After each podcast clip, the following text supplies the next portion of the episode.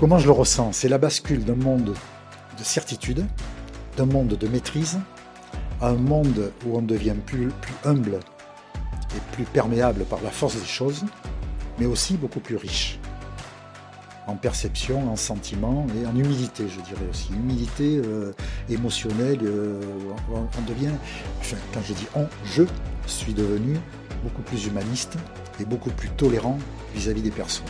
C'est là que je dirais, euh, à un moment donné, j'ai dit j'ai eu la chance de vivre à ZDF, parce qu'effectivement, ça m'a permis de faire une bascule de, ben, je dis, de certitude de maîtrise, hein, de toute puissance quelque part aussi, parce qu'on est tout puissant. Hein, quand on est cadre pompier sur des situations euh, assez, assez, assez aiguës, assez difficiles, à finalement, à, bah oui, d'accord, t'es ça, mais t'es pas que ça.